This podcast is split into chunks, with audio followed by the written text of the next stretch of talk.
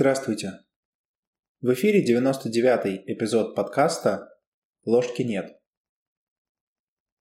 Начиная с какого-то времени, наверное, каждый человек начинает задавать себе вопрос о том, каков смысл его жизни, или ради чего, или зачем мы, собственно, живем. Это вопрос не праздный и появившийся не в 21 и не в 20 веке – а еще с древних времен. И, собственно, каждая из великих мировых религий, да и, возможно, вообще религий, пытается дать ответ на этот фундаментальный вопрос. Но на самом деле, прежде чем перейти непосредственно к вопросу, нужно его понять. Нужно понять вообще, что такое жизнь. И вот здесь, в седьмом правиле, Питерсон в самом начале э, соответствующей главы говорит очень интересную и в то же время весьма универсальную мысль о том, что жизнь – это страдание. Процитирую его. Жизнь – это страдание. И это понятно.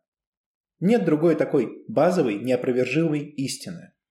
Это именно то, что говорит Бог Адаму и Еве прямо перед тем, как выставить их из рая. Я позволю себе добавить, что целом, наверное, вот этот тезис о том, что жизнь есть страдания, относится в целом не только к западным, но и к восточным религиям. Да, пусть у них и есть путь э, выхода из круговорота вот этих самых страданий, и пусть жизнь по своей природе, как утверждается, не является страданием, но феноменологически, на уровне вот такого бытового опыта, результат, в общем-то, один и тот же, поэтому как метафизику не нацепляй, все равно жить будешь одинаково. И тут мы попадаем в некоторое противоречие. Ведь, разумеется, ни один здоровый на голову человек страдать не хочет. Даже с учетом вот той потенциальной пользы, о которой говорят психологи, в частности Питерсон, даже с учетом того, что мы не можем исключить страдания из своей жизни из-за, например, случайных факторов, в целом страдать не любит никто. А уж сознательно желать этого тем паче. Возникает разумный вопрос. А каковы, собственно, альтернативы? Вот в подкасте мы неоднократно упоминали несколько других вариантов, например, гедонизм. К сожалению, как показывают практически все исследования от чисто культурологических и описательных до научных, эти альтернативы, к сожалению, не работают. Они манят нас, они кажутся со стороны очень интересными и привлекательными, но когда человек до них доходит, на самом деле получается, что они не работают. Это приводит к мысли о том, что альтернатива, если она и существует, должна быть несколько более глубокой, несколько более сложной. Вот что люди подметили, тоже с давних времен, но это хорошо описал тот же самый Виктор Франкл, это что, когда человек ставит смыслом или целью своей жизни найти этот самый смысл, очень часто он его не находит. Ну тогда возникает вопрос, а где, собственно, этот смысл взять. Что или кто может этот смысл дать? И тут Питерсон в очередной раз формулирует очень интересную мысль. Он пишет. Давным-давно, в тумане далеких времен, мы стали понимать, что реальность устроена так, будто бы с ней можно договориться – вот это очень скользкая фраза Питерсона, как, впрочем, и любая другая сложная фраза. Здесь не сразу вспоминается 85-й эпизод подкаста, когда мы говорили о убеждении, о вере в справедливость мира. Тогда мы выяснили, что эмпирические научные исследования показывают, что большое количество людей верит в то, что мир в целом справедлив. Это убеждение или искажение формируется у людей в очень раннем возрасте и вытекает из необходимости учиться строить долгосрочные цели. Ведь если Вселенная несправедлива, то и вкладываться в долгосрочные цели нет смысла. Ну, потому что произойти может, в общем-то, все что угодно. И в этом нет никакой логики. По сути, это означает именно то, что говорит Питерсон. Если Вселенная справедлива, то с ней можно договориться. Хотя, кстати, справедливости ради здесь Нужно отметить, что это утверждение требует отдельного обоснования, к нему достаточно легко придраться, Однако, как минимум, можно утверждать, что вот эта возможность договориться со Вселенной и вера в справедливость мира – это утверждения, находящиеся достаточно близко к друг другу, чтобы хотя бы можно было провести некоторую аналогию. Таким образом, получается, что если следовать логике предыдущего сезона, то фраза Питерсона, по сути, представляет собой обычное когнитивное искажение. Ну вот на этом можно было бы и успокоиться. Но парадокс в том, что Питерсон вполне неплохо знаком с работами Лернера, вот автора гипотезы о вере в справедливость мира. И вот тут как раз возникает юнгианский элемент этого правила. Если бы речь шла о когнитивном психологе, ну или аналогичном, то, собственно, тут была бы поставлена жирная точка. Ну вот да, есть проблема, причина этой проблемы в когнитивном искажении, понятно, как это исправлять, давайте это исправлять. Но вот ведь беда. Исправляя это убеждение, ничего не меняется, а становится только хуже. Что же делать? Прежде всего, нужно задать себе вопрос. Если речь идет о том, чтобы договориться со Вселенной, то с кем, собственно, в этой Вселенной можно было бы договариваться? Ведь для уговора всегда нужны две стороны, каждая из которых представлена сознательным, относительно разумным или рациональным существом. Разумеется, современный человек понимает, что договориться со Вселенной несколько проблематично, так как если выйти из каких-либо пантеистических концепций, Вселенная не представлена рационально мыслящим существом, договариваться, собственно, не с кем.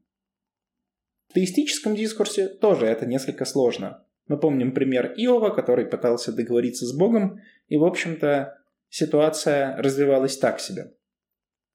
Поэтому в этом смысле Лернер и когнитивисты абсолютно правы, говоря о том, что вера в справедливость мира и попытка договориться со Вселенной в целом – это искажение, это заблуждение – но ключевой вопрос здесь заключается в том, о каком мире идет речь.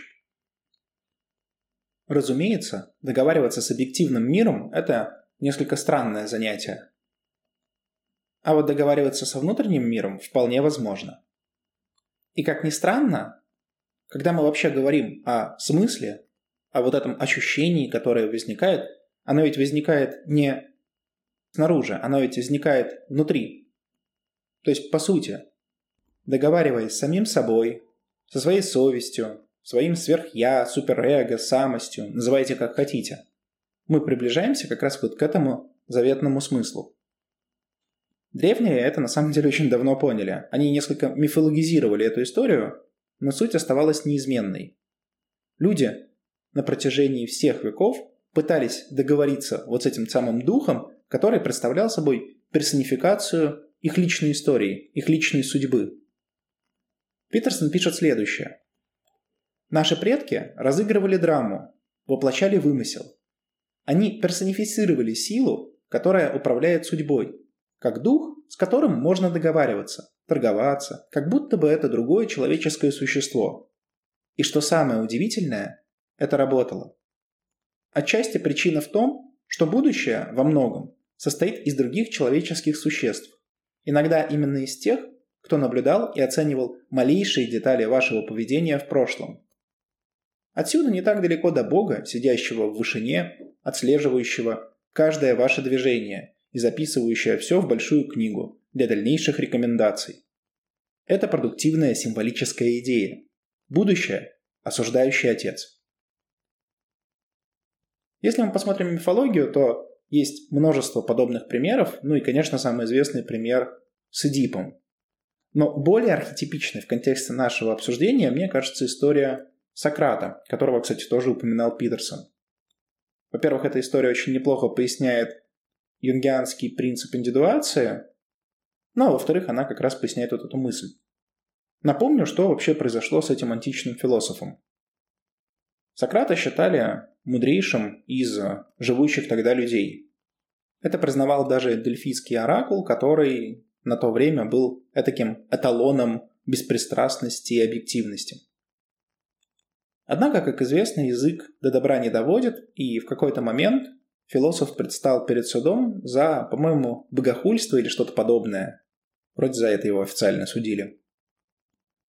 И ситуация была построена таким образом, что на самом деле уйти от наказания философ мог неоднократно, разными способами. Законными, не очень законными. Но, в общем, можно было отмазаться, как бы сказали сейчас.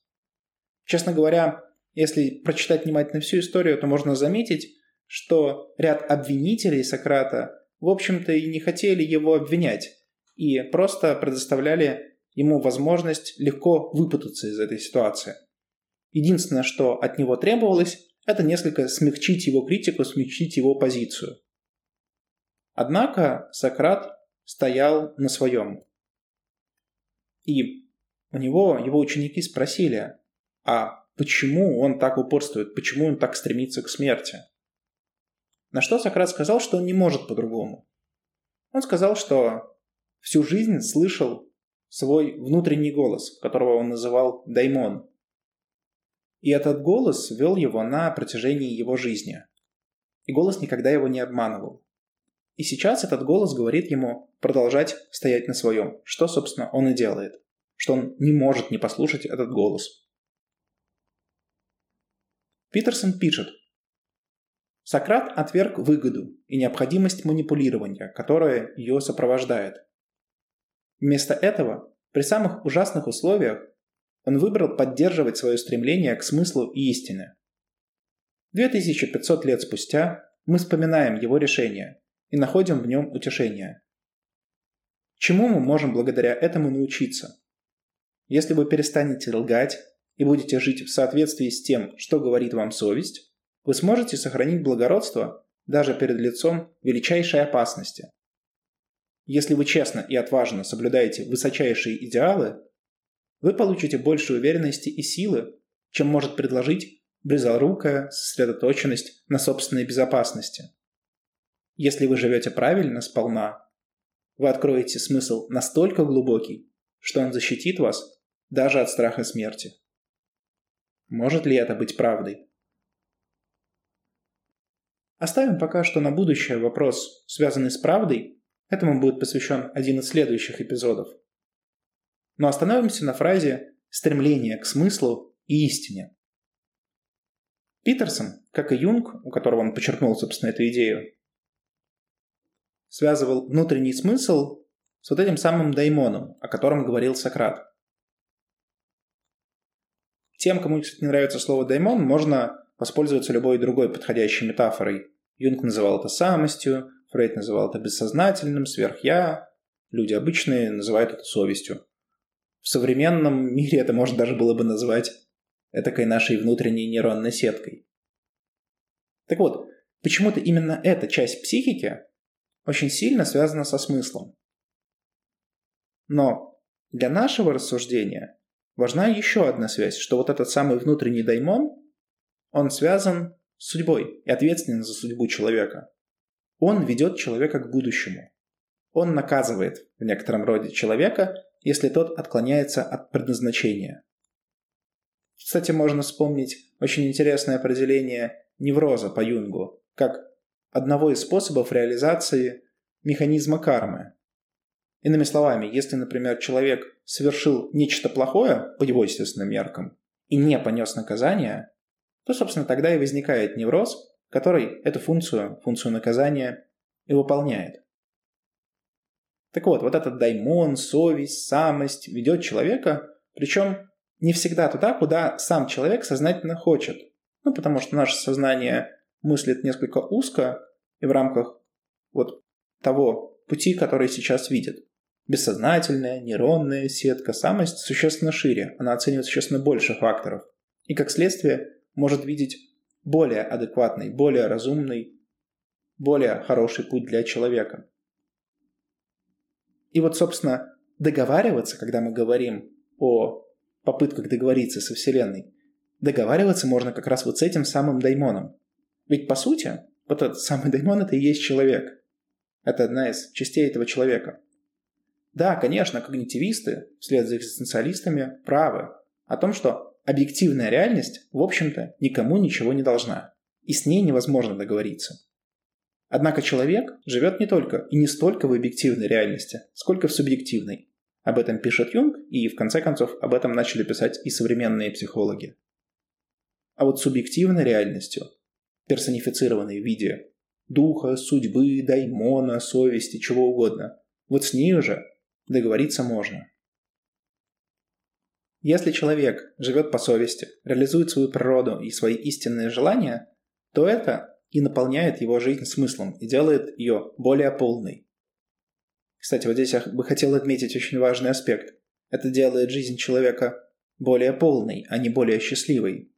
Смысл и well-being, или счастье, благополучие, они связаны, но не причинно-следственно. Жизнь может быть крайне несчастной, но при этом полной, как и вичи-верса.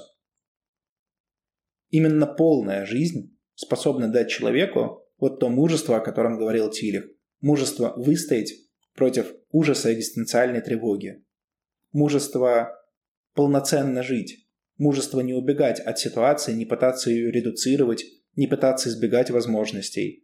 А мужество принять реальность таковой, какова она есть на самом деле. Мужество прожить свою полную жизнь, а не всего лишь тот кусочек, который хрупкое человеческое эго в состоянии выдержать. Таким образом, резюмируя, человек может договориться со своим даймоном или со своей совестью. И если это действительно произойдет, то реальность для него станет чуточку повеселей и чуточку поосмысленнее. Это, правда, приводит нас к следующему вопросу. А как, собственно, вот с этой самой внутренней сущностью, совестью, сверхя можно договариваться? И здесь нам нужно обсудить еще одно важное понятие – понятие жертвы. Однако об этом мы поговорим в следующем эпизоде. С вами был подкаст «Ложки нет». До новых встреч!